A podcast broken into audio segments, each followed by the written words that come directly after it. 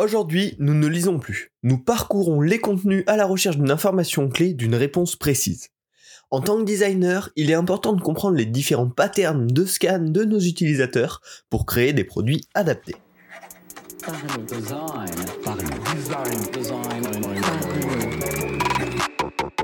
La saison 5 de Parlons Design est propulsée par ZKKTOS Theory, le site des product designers. Salut, c'est Romain Pachna, bienvenue dans un nouvel épisode de Parlons Design dans lequel on va parler des patterns de scan. En effet, aujourd'hui, hein, que ce soit nous, mais également l'ensemble des utilisateurs, personne ne lit l'ensemble des contenus sur le web. Tout le monde est toujours en permanence en train de scanner les informations à la recherche d'une information clé, à la recherche soit de, de, bah, de, de l'objet précis de leur recherche, soit d'une information qui va pouvoir les intéresser, qui va pouvoir leur apporter une vraie valeur rapidement. Et en fait, même dans des longs articles, même dans des petits articles, même sur Twitter, les gens vont juste scanner les blocs et voir si jamais ça attrape leur attention, aller peut-être un petit peu plus en profondeur. Mais globalement, personne va lire l'ensemble du contenu. Et donc, bien sûr, ben, il faut s'adapter à ça. Faut s'adapter à ça, et pour s'adapter à ça, ben, il y a un moyen qui est plutôt efficace, c'est de reconnaître les patterns récurrents des utilisateurs durant le scan. Ils sont plutôt variés sur des, sur des stops, un petit peu moins variés, beaucoup plus linéaires sur mobile, mais on va voir, ils sont quand même assez intéressants à comprendre. Et pour découvrir ces patterns-là, euh, bah, il y a deux méthodes globalement. La première, c'est ce qu'on appelle l'eye tracking. Donc en fait, on va euh, mettre des utilisateurs en situation réelle avec un équipement d'eye tracking qui va permettre de voir où est-ce que leurs yeux, où est-ce que leurs points d'attention visuelle sont fixés. Et ensuite, on va pouvoir créer, euh, si on fait passer plusieurs dizaines d'utilisateurs là-dessus, pouvoir créer une map de comment s'est concentré l'attention de l'utilisateur sur l'interface qu'on lui a présentée, de quelle manière il l'a lu au fil du temps, etc. Alors, bien sûr, c'est une méthode un petit peu coûteuse, un petit peu compliquée à mettre en place. Et du coup, l'autre méthode pour découvrir ces patterns, c'est tout simplement bah, de profiter des recherches d'autres designers pour apprendre ces patterns récurrents, les comprendre et bah, les prendre en compte dans euh, nos futurs designs. Alors aujourd'hui, je vais vous parler des quatre principaux patterns actuels. Euh, il y a le fameux F pattern qui existe depuis très longtemps, le Z pattern qui est également là euh, depuis le, début du web, et plus récemment se sont développés le Cake pattern et le Spotted pattern, euh, qui sont assez intéressants également, on va le voir. Et en fait, en comprenant déjà ces quatre patterns, ben, on va pouvoir voir par rapport à notre typologie de, de page, à quel type de, pattern de lecture ça devrait correspondre. Et est-ce que ben, notre interface est adaptée à celui-ci? Est-ce que finalement notre interface est adaptée à la façon dont l'utilisateur va le lire? Parce que vraiment c'est ça le but de tout ça c'est de comprendre comment ça va être perçu par l'utilisateur et bien sûr ben, d'adapter la façon dont on design pour que ça lui corresponde et que ce soit le plus lisible possible alors on va pouvoir commencer tout de suite avec le plus connu, le F pattern. Le F pattern, c'est un pattern de lecture qu'on va retrouver notamment quand c'est une page de contenu avec beaucoup d'éléments textuels et c'est un pattern de lecture qui est issu, même de la lecture euh, dans les médias traditionnels. Hein. Finalement, on retrouve souvent des paragraphes qui s'enchaînent. Et donc, dans le F pattern, les utilisateurs, quand ils arrivent sur une page, en fait, ils vont lire le début du premier paragraphe, puis le début du deuxième paragraphe, puis le début du troisième paragraphe, etc. en allant vers la fin. Et à chaque fois qu'ils passent au paragraphe suivant, ben, leur temps d'attention va être de plus en plus court. C'est-à-dire que sur le premier paragraphe, ils vont peut-être lire une quinzaine de mots, puis sur le deuxième paragraphe, ils vont en lire 10, puis sur le troisième, ils vont en lire 8, puis 7, puis 6, jusqu'au moment où ils vont juste abandonner la page et repartir chez eux. Donc c'est un pattern hyper courant, on l'appelle le F pattern parce que bah, la première euh, analyse du premier paragraphe est plus longue que la deuxième, qui est plus longue que la troisième, etc. Ça reprend un petit peu le, principe de la barre du F. Et donc là, dès qu'il y a une page de contenu, globalement, ça va être analysé comme ça par les utilisateurs.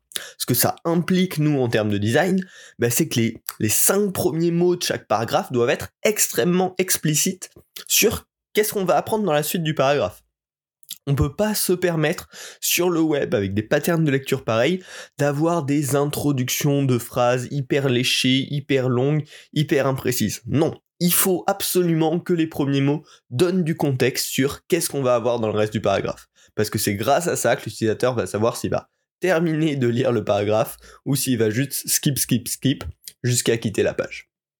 Pareil, vu que le premier paragraphe est un petit peu plus lu que le deuxième, plus lu que le troisième, etc., ça veut dire que le contenu clé de votre, de votre article doit être placé en haut si possible. C'est là que vous allez avoir la chance d'attraper euh, ben, l'attention de l'utilisateur, c'est là que vous allez avoir la chance de lui donner envie de découvrir la suite. Donc aujourd'hui, alors il y, a une alternance entre ça, hein, c'est-à-dire que notamment dans les médias, ils aiment bien avoir un contenu de haute page peu intéressant qui invite à lire la suite plus bas euh, parce que bah, ça permet de visualiser notamment plus de pubs pour l'utilisateur, mais ça pour le coup ça fait un peu partie des dark patterns qui apportent pas de valeur à l'utilisateur, mais uniquement bah, au site pour faire du revenu avec la pub. Donc dans un idéal, le contenu clé devrait être en haut pour attirer l'attention de l'utilisateur, lui donner l'information qu'il veut et lui laisser la possibilité de continuer s'il en a besoin. Également, ce que ça veut dire, c'est que tous les layouts un petit peu originaux sur le web, en double colonne, ou des layouts qui zigzaguent de droite à gauche, bah, globalement, c'est peu conseillé, parce que ça va rendre le scan vachement plus difficile, vachement moins agréable, et on a beaucoup de chances que l'utilisateur rate juste l'information qu'il souhaitait retrouver. Également, en termes d'organisation, encore une fois, des contenus, euh, il, vaut, mieux séparer les paragraphes en petits morceaux avec des accroches fortes qui correspondent chacune à un sujet, qu'essayer de faire des énormes blocs de texte de plusieurs dizaines de lignes, parce que bah, si à un moment on change du sujet, si à un moment on aurait pu capter l'attention de notre utilisateur, ben là on perd cette opportunité parce que les utilisateurs vont pas venir chercher au milieu d'un paragraphe sans avoir de contexte. Ils vont juste regarder le début de chaque paragraphe pour savoir là où est-ce qu'ils peuvent trouver l'information qu'ils souhaitent. Et également, le dernier petit conseil, c'est que dès que vous le pouvez, euh, les listes bullet point peuvent être hyper adaptées à ce type de lecture, parce que tout simplement, bah, ça permet d'avoir sujet après sujet de manière hyper rapide, hyper concise. Donc c'est ce type-là de pattern euh, qui peut être euh, un vrai plus pour les utilisateurs par rapport à leur manière habituelle de, lire votre contenu, tout simplement. Donc voilà, ça c'était le F-pattern, principalement pour les pages de contenu. Le second euh, qui est commun, après on découvrira le cake pattern et le spotted pattern qui sont un petit peu moins connus. Euh, donc le second c'est le Z pattern. Là c'est un contexte vraiment typique au web euh, qui s'applique notamment aux landing page, aux pages d'accroche. C'est-à-dire quand un utilisateur va arriver sur un site qu'il ne connaît pas, par un lien externe, par une recherche web, par un réseau social, en général il va lire la page en, lecture Z. C'est-à-dire il va commencer dans le coin en haut à gauche il va aller dans le coin en haut à droite, puis descendre en bas à gauche en faisant la diagonale sur le site, puis descendre en bas à droite. Et en fait, c'est hyper cohérent avec la manière dont 95% euh, des pages d'accroche, des pages d'accueil sont designées. C'est-à-dire qu'en haut, on va souvent avoir une barre de menu qui va donner le contexte sur où est-ce que je suis, qu'est-ce que je peux faire. Ensuite, sur le centre de l'écran, on va en généralement trouver bah, le message, qu'est-ce que qu'est-ce, enfin, quel est ce service, sur quoi est-ce que je suis tombé, où est-ce que je suis concrètement. Et enfin, si on termine euh, la ligne du bas, ben, potentiellement là on va trouver les call to action, qu'est-ce que je peux faire ensuite pour progresser dans cette expérience. Donc bah, globalement les conseils ils sont tout bêtes, hein, les implications sur la manière de designer ça, c'est qu'il faut respecter ce pattern si on veut permettre à nos utilisateurs qui viennent de découvrir notre, notre site, notre landing page, de se repérer extrêmement rapidement. La ligne du haut doit apporter le contexte de où est-ce que je suis, qu'est-ce que je vais pouvoir faire, quelles sont mes possibilités. Le centre doit apporter l'info clé de manière très visible, très visuelle, parce qu'on le voit, c'est au milieu du pattern. Donc potentiellement, si à ce moment-là, notre message n'est pas assez impactant, notre message ne va pas être compris. Et enfin, la ligne du bas doit inviter à la suite, proposer les prochaines étapes, si l'accroche, si le contexte m'a plu, correspondait à ce que j'attendais, si l'accroche m'a indiqué que bah ouais c'était vraiment fait pour mon besoin, bah du coup la prochaine étape c'est qu'est-ce que je peux faire pour en savoir plus, pour m'inscrire, etc. Donc voilà, ça c'est un pattern extrêmement classique qui fait aussi que la plupart des landing pages se ressemblent énormément. Mais il y a une bonne raison pour ça, c'est que bah, les utilisateurs sont habitués à visiter des milliers d'autres sites euh, depuis des années, et du coup quand ils arrivent sur le vôtre, ils vont essayer de le scanner de la même manière, et euh, si ça ne se ressemble pas, si ça ne correspond pas à leurs attentes, potentiellement ils vont pas bien capter le message, ils vont perdre du temps, ils vont pas apprécier, ils vont repartir. Voilà. Ça, c'était les deux principaux patterns que globalement tout le monde connaît, le F pattern et le Z pattern.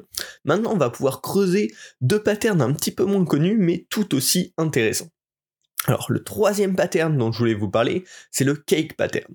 Alors là, il s'applique notamment quand il y a une liste d'éléments, ça peut être une liste de résultats de recherche, euh, une liste de recommandations, une liste de n'importe quoi, vous en trouvez partout, il y en a partout, il y en a tout le temps, que ce soit sur les interfaces mobiles ou sur les interfaces desktop. Et là, c'est plutôt un pattern qui s'est développé plus récemment entre guillemets, mais avec les interfaces mobiles qui ont beaucoup apporté ce type d'affichage là. Globalement, comment ça va se faire? Euh, Sur chaque élément, il y a une titraille et un petit contenu d'aperçu. Et là, les utilisateurs, bah, ils vont lire d'abord la titraille 1, genre le premier bloc et, ses titres. Ensuite, ils vont directement passer au, au, bloc 3 et lire son titre. Puis peut-être au bloc 7 et au bloc 8. En gros, ils vont passer d'élément en élément et focus leur attention sur certains titres de certains blocs de manière un petit peu aléatoire, enfin en tout cas par rapport à ce qui correspond à leurs attentes pour essayer de piquer directement l'information clé. Donc là, ça veut dire qu'on a besoin d'avoir une titraille hyper claire, hyper visuelle, euh, potentiellement les tags de dans quelle catégorie on est peuvent être hyper intéressants. Faut que les titres, aussi les premiers mots de chaque titre puissent donner vraiment l'information clé sur euh, bah, si je clique là-dessus, à quoi est-ce que je vais accéder euh, donc voilà, ça donne vraiment une, un aspect prépondérant au titre dans les listes d'éléments parce que c'est ça qui va permettre aux, visiteurs tout simplement de trouver le contenu qu'ils recherchent. Et vraiment, il fonctionne en fixant bloc par bloc comme ça les titres. Donc il faut penser à optimiser ça. Ce que ça veut aussi dire, c'est que potentiellement grouper les contenus liés par type, par catégorie, ça peut être extrêmement intéressant. Parce que ça va permettre à l'utilisateur d'appliquer ce cake pattern d'abord à ben, quelle catégorie je cherche, Hop, donc on lui simplifie la lecture, et une fois qu'il a trouvé la catégorie, au sein de cette catégorie, il va pouvoir à nouveau appliquer ce cake pattern de dans cette catégorie, quel est l'article, quel est l'élément qui m'intéresse vraiment. Et enfin, la troisième implication, c'est que bah, il faut laisser de l'espace, de la respiration entre chaque bloc, entre chaque élément euh, cliquable, parce que c'est ça qui va simplifier le scan. Vu que l'utilisateur passe de bloc en bloc l'un après l'autre, bah, il a finalement besoin de, de, pouvoir savoir quel est le prochain bloc, de, vérifier qu'il n'en a pas raté, et de vérifier qu'il va bien au contenu qu'il veut et qu'il n'est pas en train de regarder une deuxième fois la même chose. Voilà, un pattern hyper intéressant, euh, très très euh, actuel sur mobile, euh, parce qu'en fait on est habitué avec tous les feeds, avec tous les fils de recherche, à passer comme ça d'élément en élément à la recherche de quelque chose qui nous intéresse vraiment, en regardant dans un premier temps le titre, si le titre accroche notre attention, en passant au contenu. Et enfin, le dernier pattern dont je voulais vous parler, c'est le spotted pattern. Alors là, ça s'applique très très bien euh, dès qu'il y a du contenu visuel ou quand un utilisateur cherche vraiment à naviguer euh, dans quelque chose style Wikipédia où on peut très rapidement se déplacer. Euh, et c'est un comportement plutôt issu voilà, des sites d'annonces ou des sites très visuels.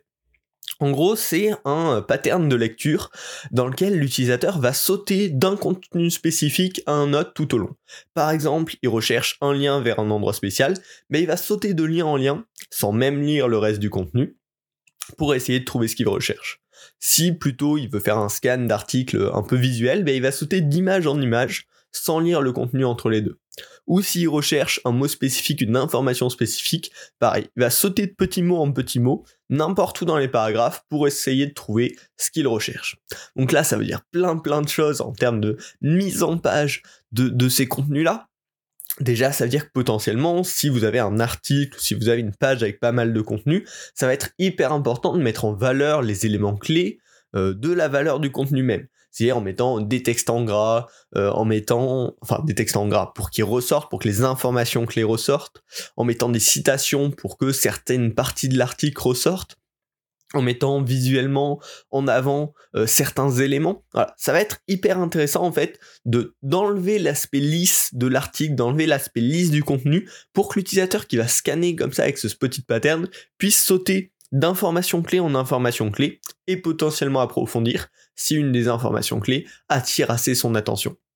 Ça veut également dire que les éléments d'action doivent être facilement repérables, que ce soit les liens, que ce soit les boutons au sein d'une page, faut qu'ils soient hyper repérables et hyper cohérents entre eux pour que l'utilisateur puisse passer d'un lien à un autre sans se perdre, et euh, ou d'un bouton à un autre sans se perdre également, sans avoir de difficulté à effectuer ce spotted pattern.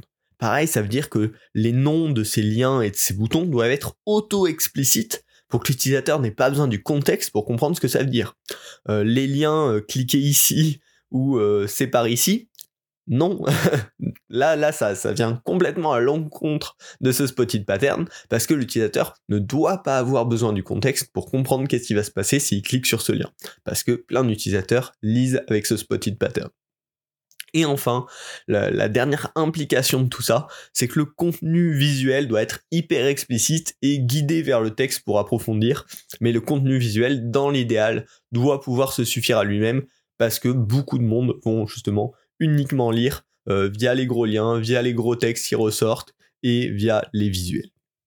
Donc voilà, J'espère que ces patterns vous auront intéressé, que ça vous aura appris des choses. C'est vraiment des patterns de scan à connaître, à comprendre, parce que bah, c'est ce qui représente l'usage des utilisateurs, la façon dont ils lisent les contenus. Euh, et il faut toujours garder en tête que bah, les visiteurs de nos, sites web ou de nos applis, ils passent 99% de leur temps ailleurs que sur notre site. Donc, bah, faut les aider à comprendre le nôtre, et pour les aider à comprendre le nôtre, c'est pas juste copier le design visuel, mais c'est surtout copier les patterns de lecture, la façon dont ils sont prêts à digérer l'information pour qu'ils puissent la digérer au mieux. J'espère que cet épisode vous a plu. Si c'est le cas et que vous voulez plus de contenu sur le design, bah, vous pouvez bien sûr vous abonner euh, au podcast Parlons Design sur votre plateforme préférée.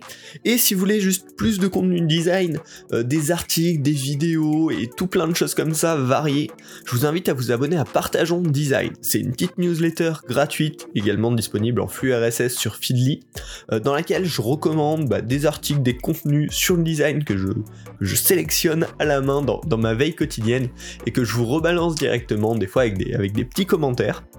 Donc n'hésitez pas à vous y abonner, le lien est en description. On se retrouve la semaine prochaine pour un nouvel épisode. Salut